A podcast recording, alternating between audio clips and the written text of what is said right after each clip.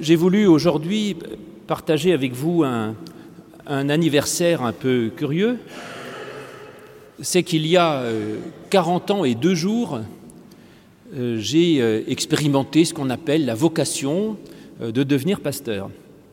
Le mercredi 18 octobre 1979, à 15 heures, s'impose à moi l'idée d'être pasteur alors que je n'en avais jamais eu l'idée avant, je ne l'avais jamais ni imaginé ni pensé. Donc c'est une chose assez étonnante et ça m'a fait penser aux, vocations qu'on trouve dans la Bible, euh, des gens ordinaires qui tout à coup sont confrontés à quelque chose qui les dépasse, un impératif catégorique auquel on ne peut se soustraire. Et comme beaucoup, j'ai euh, tergiversé quelques jours avec des doutes, euh, des questions, comme beaucoup aussi de ces personnages de la Bible. Mais la semaine suivante, le mercredi 25 octobre, à la même heure, un deuxième appel, et j'ai baissé les bras et j'ai dit oui, et je ne l'ai jamais regretté, au contraire, c'est une des plus grandes grâces de ma vie. Donc c'est un, anniversaire presque deux jours près de 40 ans euh, de vocation. Je vous rassure, je ne parlerai pas de moi, ou pas trop, c'est pas trop l'usage dans nos églises, mais euh, j'ai voulu regarder de plus près la manière avec laquelle Jésus appelle ses premiers disciples dans l'évangile de Matthieu, chapitre 4, verset 17, en particulier quand il voit Pierre et André en train de pêcher, et il leur dit Suivez-moi, je vous ferai pêcheurs d'hommes. Euh, Pierre laisse tout en plan et suit Jésus magnifique. J'ai regardé un petit peu l'interprétation qu'on est faite habituellement et ça vous étonnera peut-être pas, mais en fait elle ne me convient pas. C'est-à-dire que la plupart des commentaires, en général, se, se fixent sur, je dirais, l'idée d'un appel euh, pressant et la merveille de ces gens qui immédiatement euh, reconnaissent Jésus, abandonnent tout et se mettent à sa suite comme s'il y avait là quelque chose d'exemplaire. Mais je ne suis pas sûr, ou plutôt je ne pense pas que euh, cela soit juste. D'abord parce que certains l'ont peut-être expérimenté de cette manière-là, comme euh, Paul qui tombe de son cheval sur le chemin de Damas, qui répond à un appel, euh, et encore, Paul discute avant de répondre, mais cette interprétation ne me convient pas, parce que l'idée que finalement d'abord ce serait Dieu qui euh, choisirait les gens indépendamment de leur propre volonté pour les mettre à leur service et qu'il n'y aurait aucun moyen de se dérober et ensuite que l'on pourrait comme ça se, euh, tout abandonner pour suivre le Christ, je ne suis pas du tout euh, certain que ce soit une, bonne chose, pour différentes raisons. D'abord parce que je crois que décider sur un coup de tête n'est jamais bon. Euh, vous dites que c'est Jésus qui vous appelle, mais vous savez, parfois on croit que c'est lui, puis c'est pas lui. Enfin, c'est assez compliqué quand même. Et dans d'autres passages de l'Évangile ou des Épîtres, Paul nous dit euh, euh, soupesez toutes choses, réfléchissez bien hein, avant d'écouter n'importe quoi, ne vous lancez pas trop vite. Donc je pense qu'effectivement, il est, je ne crois pas que l'Évangile nous invite à ne pas réfléchir et à agir sur des coups de tête. Et puis surtout, cette lecture très radicale de, disciples appelés comme ça par euh, Jésus euh, coupe le récit de la majorité euh, des, chrétiens. Parce qu'en fait, c'est quand même très rare que ça se passe comme ça. Et donc, soit ça rend passif en disant bah, écoutez, moi, j'ai jamais reçu d'appel, donc bah, en attendant, je continue ma vie de païen, puisque si Dieu veut m'appeler, il m'appellera. Soit ça culpabilise parce qu'on lit ça en disant, tu vois, si tu étais un bon chrétien, tu laisserais tout pour suivre Jésus, mais tu ne le fais pas, alors. Donc dans les deux cas, c'est mauvais. Et puis même, théologiquement, j'ai deux gros doutes, pour tout vous dire. On parle de vocation, mais est-ce que c'est vraiment Dieu qui choisit l'un pour être prêtre, l'autre pour être pasteur, un autre pour être pompier, un troisième pour être infirmière? Est-ce que vraiment euh, c'est Dieu qui fait ça? J'ai entendu une, une fois dans les églises, dans les synodes et les conciles, on dit Seigneur, nous te prions de donner à l'Église les serviteurs euh, que tu veux lui donner. Alors pourquoi il n'y a plus de prêtres? C'est que Dieu n'aime pas l'Église Attendez, il ne faut quand même pas exagérer. Hein Je ne pense pas que cela ce soit Dieu qui refuse des prêtres à l'Église romaine ou qui refuse des pasteurs à l'Église protestante. Je ne crois pas du tout euh, à cela. Mais je pense que, en fait, la vocation est quelque chose d'universel que Dieu pousse tout le monde à être à son service et qu'après on sert à sa manière. Je crois que Dieu pousse tout le monde à être au service de, l'évangile, de la fraternité ou au service de ses prochains, au service des autres. Et puis après, ben, chacun y répond en fonction de sa nature. L'un euh, en étant euh, pompier parce qu'il est sportif et qui n'a pas peur du feu, un autre en étant infirmière, un autre en étant pasteur ou même en étant père ou mère de famille ou en étant d'autres choses que nous verrons. Donc, parce que je crois que la vocation n'est pas une élection, si vous voulez. Est-ce que parce que je suis pasteur, Dieu m'aime plus que vous? Moi, il m'a donné la, grâce, il m'a dit, toi, je veux bien de toi, Louis, tu es un mec sympathique, tu es intelligent, tu es brillant, tout ça. Bon, les autres, euh, ils viendront s'asseoir le dimanche pour écouter ce que tu dis parce qu'ils valent rien. C'est ça vraiment, vous croyez que Dieu fait? Je ne pense pas.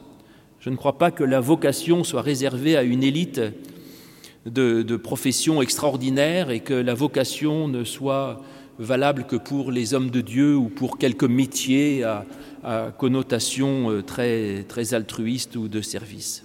Dieu appelle tout le monde. Donc vous voyez déjà, ça commence à m'éloigner un peu de ce texte. Et puis l'autre question, c'est que je ne crois pas à la conversion brutale ou à la vocation spectaculaire.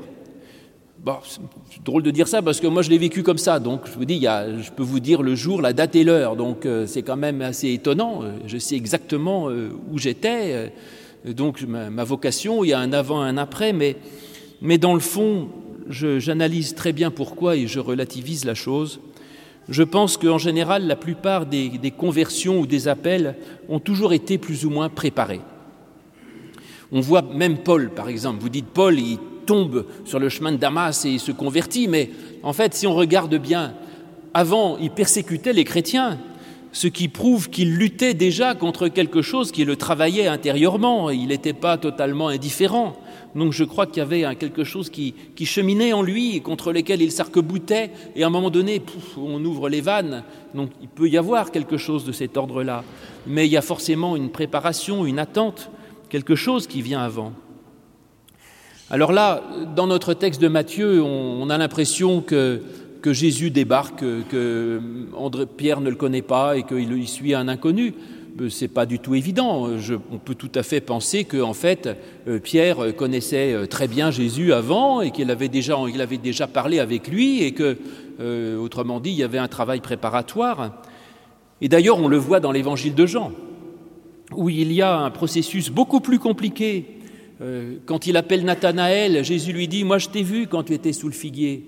Bon, ça c'est du langage biblique pour dire Je t'ai vu quand tu étudiais la Bible et j'ai vu que tu étais un type formidable. Donc Nathanaël étudiait et Jésus avait vu comment il travaillait et donc il, les connaissait, tous ces gens-là. Puis c'était ses voisins, c'était ses amis, il les connaissait. Et juste ce que nous présente le texte, c'est qu'à un moment donné, et ça c'est vrai, peut-être qu'à un moment donné, il faut arrêter de tergiverser et se mettre à l'action. Ça, je crois que c'est vrai. Hein. C'est-à-dire, il dit à Nathanaël, bon, tu as beaucoup étudié, c'est très bien, mais moi je vais te dire, tu vas voir des choses encore plus extraordinaires.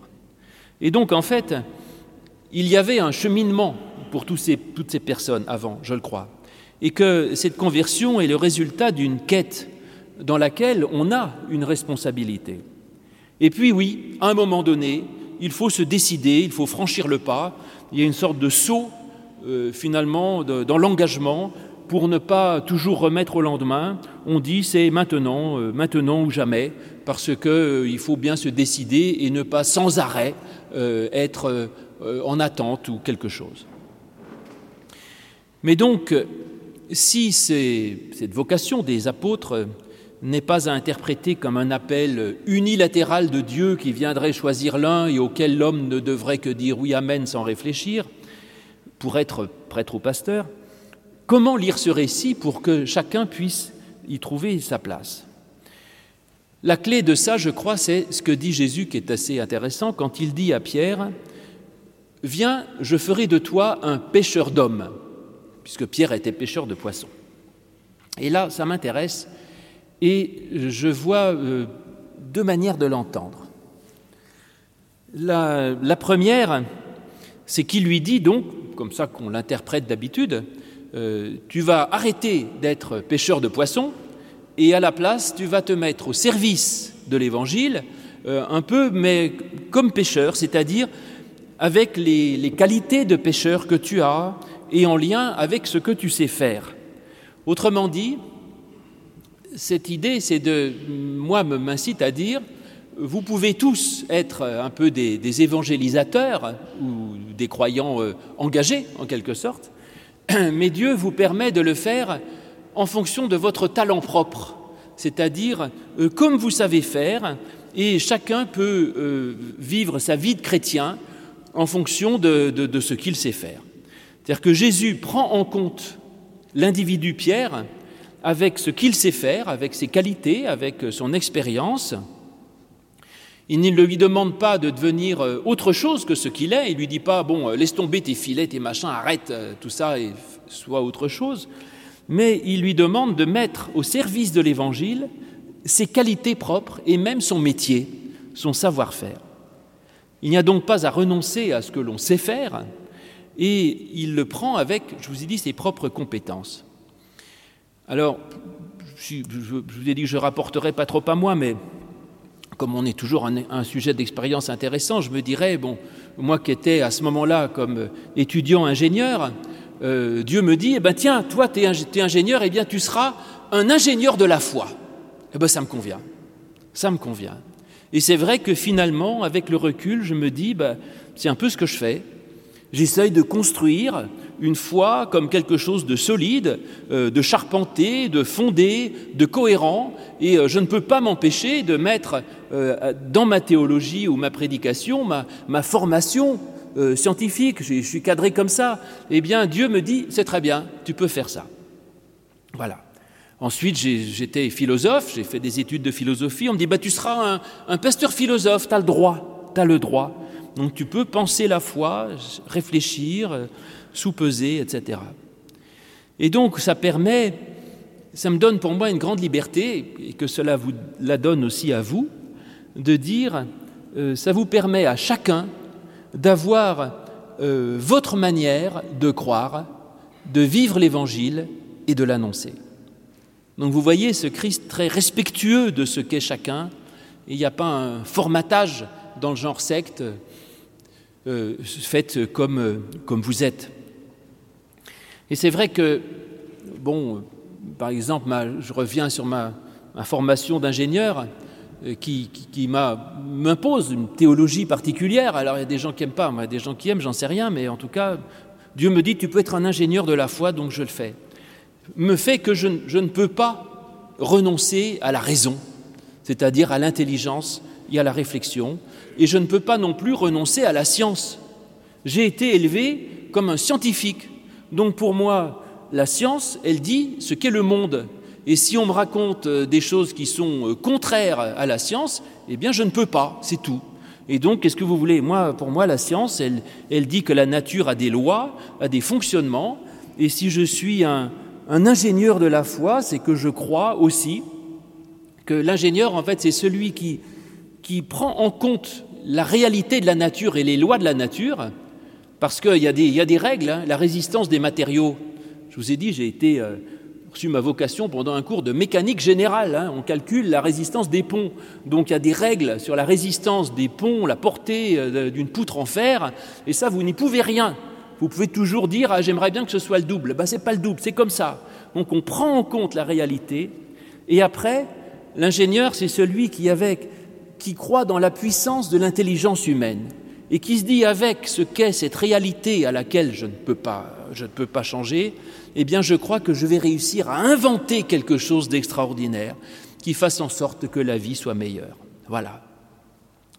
Et je pense que c'est vrai, effectivement, euh, euh, on peut construire comme ça un christianisme intelligent qui prend en compte la réalité concrète, matérielle, euh, scientifique et aussi sociologique, culturelle, et qu'à partir de ce qu'on est là, on peut construire quelque chose en allant au-delà. Je pourrais continuer la métaphore en disant là, celui qui construit, l'ingénieur, il construit des ponts. Eh bien, toi, voilà, tu es ingénieur des ponts, eh bien, tu seras un. Tu, je te charge de faire des ponts dans la société. Très bien, formidable. L'ingénieur, il fait des ponts, il fait des routes, il fait des maisons, il permet euh, aux gens d'habiter un monde a priori hostile. Mais c'est le travail d'un théologien, ça. On est dans un monde qui est difficile et la théologie, c'est comment vous pouvez construire quelque chose pour vous permettre d'habiter le monde d'une autre manière. Donc une foi qui s'adapte au monde, qui l'utilise au mieux et qui protège du monde en même temps, et qui va chercher dans la nature tout ce qu'il faut pour construire.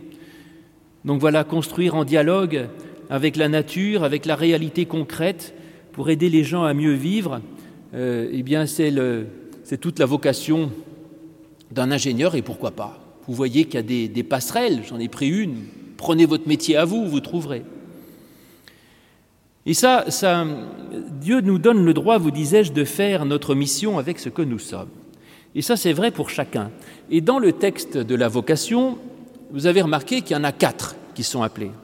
Il y a Simon, André, Jacques et Jean. Alors là, je reviens aux, pères de l'Église qui n'ont pas dit que des bêtises. Les pères de l'Église nous disent c'est intéressant ces quatre personnes parce que ce sont quatre personnalités euh, très différentes en fait très différentes. Simon, euh, c'est un mot hébreu, Chiméon, qui est Siméon, c'est le deuxième fils de Jacob. En hébreu, Simon, ça veut dire celui qui écoute. Voilà, celui qui écoute et qui est entendu, celui qui est dans la, relation de la parole. Ah, il y a des gens dont c'est, la spécialité. André, ça c'est du grec, Anirandros, c'est l'homme, donc c'est le viril, donc André, au contraire, alors là, lui, il s'embarrasse pas de parole, c'est l'homme de la terre, c'est le, puissant, c'est le guerrier, c'est l'homme fort, et c'est une autre personnalité. Jacques, c'est Jacob, bien sûr. Alors Jacob, c'est celui qui supplante, celui qui se débrouille pour prendre la première place, pour être au-dessus, pour être, même s'il est plus petit, il arrive à être le meilleur. Il y a une sorte d'ambition extraordinaire chez Jacob qui est permanente. Et d'ailleurs, Jacob, en hébreu, ça veut dire celui qui talonne, qui, supplante. Et puis Jean, Yohanan, ça veut dire la grâce de Dieu. C'est celui qui est tout dans la, dans la grâce. Voilà. Alors, Saint Jérôme euh, nous dit, je vous le cite, les quatre vertus figurées par ces quatre noms nous transforment dans l'image de Dieu, l'obéissance pour écouter, le courage viril pour combattre, la destruction de nos ennemis pour persévérer et la grâce pour assurer notre salut. Donc vous voyez ces quatre personnalités euh, très différentes qui disent, ben écoutez, il y a de la foi, y a de la place pour une foi combattante, pour une foi euh, euh, contemplative, pour une foi active, pour une foi autrement. Chacun selon son charisme, il se complète, et il n'y a pas une seule manière de vivre l'Évangile ni de l'annoncer.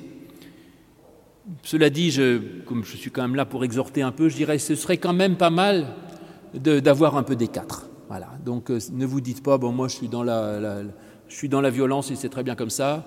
Euh, que celui qui est dans l'André n'oublie pas qu'il y a Jean avec hein, la grâce de Dieu. Y être que dans la grâce, c'est aussi insignifiant s'il n'y a pas de volonté de parler, il n'y a pas de volonté d'agir. Et donc finalement, euh, c'est peut-être bien d'avoir un peu les quatre qualités. Et puis enfin, euh, même là, je suis, je me laisse entraîner par ce, texte extraordinaire de Jésus qui accueille, donc qui appelle, qui appelle en fonction des qualités, mais je ne suis même pas sûr que ce soit juste, parce que là, je reste dans l'idée que euh, Jésus nous appellerait à, quand même, arrêter d'être pêcheur de poissons pour être pêcheur d'hommes. En fait, si on lit le reste, le suite de l'évangile, on se rend compte que ça n'est pas vrai du tout. Et Pierre va continuer à être pêcheur de poissons. Ça, on le voit, d'autres fois, il va dans la barque et même la pêche miraculeuse à la fin de Jean, euh, Jésus est avec Pierre sur le bateau en train de pêcher des poissons. Donc ça veut dire que euh, Pierre n'a pas du tout vendu son bateau, il n'a pas cessé son activité de marin-pêcheur, il n'a pas euh, jeté ses filets aux orties, Pierre a continué d'être pêcheur de poissons. Ça, c'est une révélation pour moi, parce que personne n'a jamais vu ça. Pierre a continué à pécher et on le voit partout. Et du coup, l'interprétation euh, ancienne, je vous ai dit, de cette espèce d'appel de radicalité où Jésus dirait euh, arrête ton métier pour devenir missionnaire euh, à l'autre bout du monde, ce n'est pas ça du tout. Dieu, Jésus n'invite pas Pierre à abandonner son métier, à tout laisser pour suivre Jésus.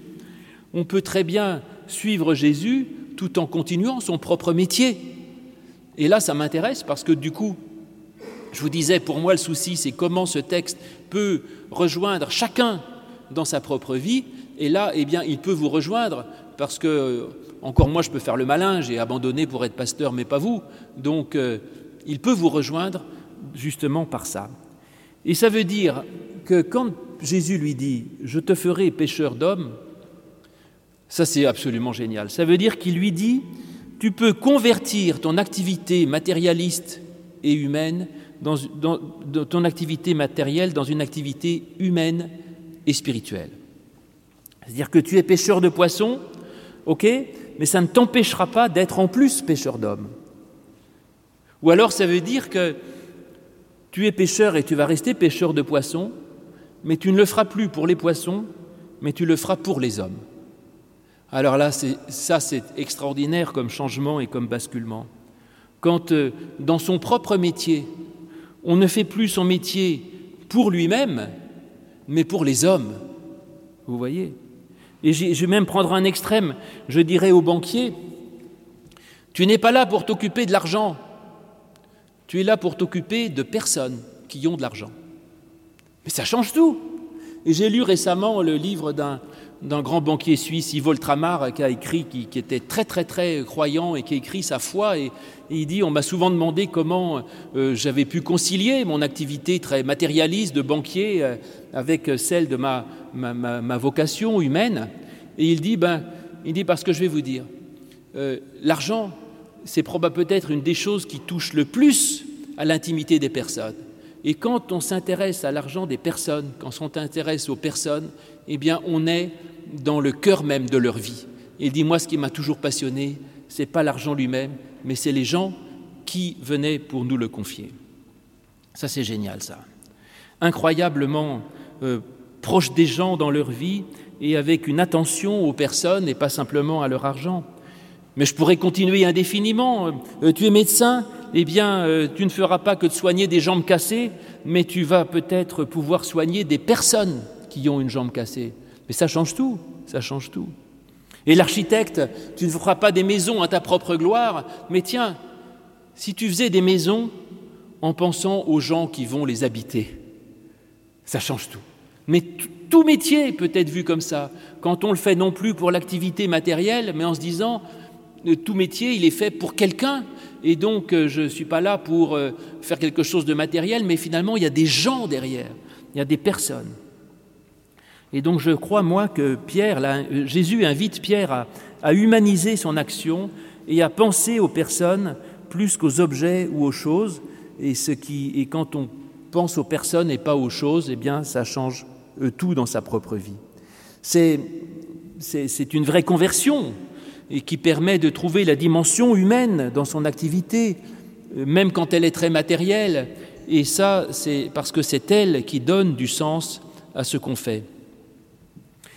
C'est un peu d'ailleurs ce que dit Paul aussi en, en 1 Corinthiens 7. Il dit, Vous avez été rachetés à grand prix, mais ne devenez pas esclaves de l'humain, mais que chacun, frère, demeure devant Dieu dans l'état où il était lorsqu'il a été appelé.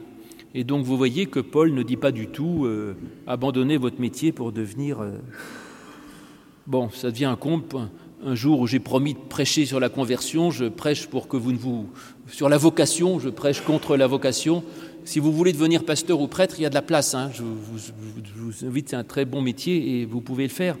Mais simplement, euh, je relativise la chose. Ce que je crois en tout cas d'une façon définitive, c'est que nous sommes tous appelés à aller à la suite du Christ, d'une manière ou d'une autre, à marcher avec lui dans, dans sa joie, dans sa paix, et à œuvrer avec lui pour un monde plus fraternel, plus juste, plus joyeux et plus enthousiaste. Et que ça, c'est un appel que nous recevons, nous tous, Et cet appel, effectivement, qui que nous soyons, quel que soit notre métier, notre tempérament, c'est Jésus qui vient vers nous qui lui dit, Toi, je te connais, suis-moi, et tu vas pouvoir faire des choses pour les hommes autour de toi qui seront formidables. Et cet appel, c'est maintenant. Levez-vous comme vous êtes et allez à sa suite. Et la dernière, lettre de l'étoile, on l'avait intitulée Venez comme vous êtes.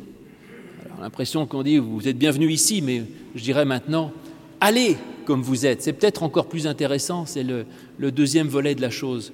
Allez comme vous êtes. Le Christ vous appelle, sortez dans la rue, dehors, dans le monde, marchez avec lui et à sa suite, mais c'est maintenant, pas demain, et vous ne le regretterez pas, parce que le chemin avec le Christ est un des plus beaux chemins qui soit de la vie. Amen.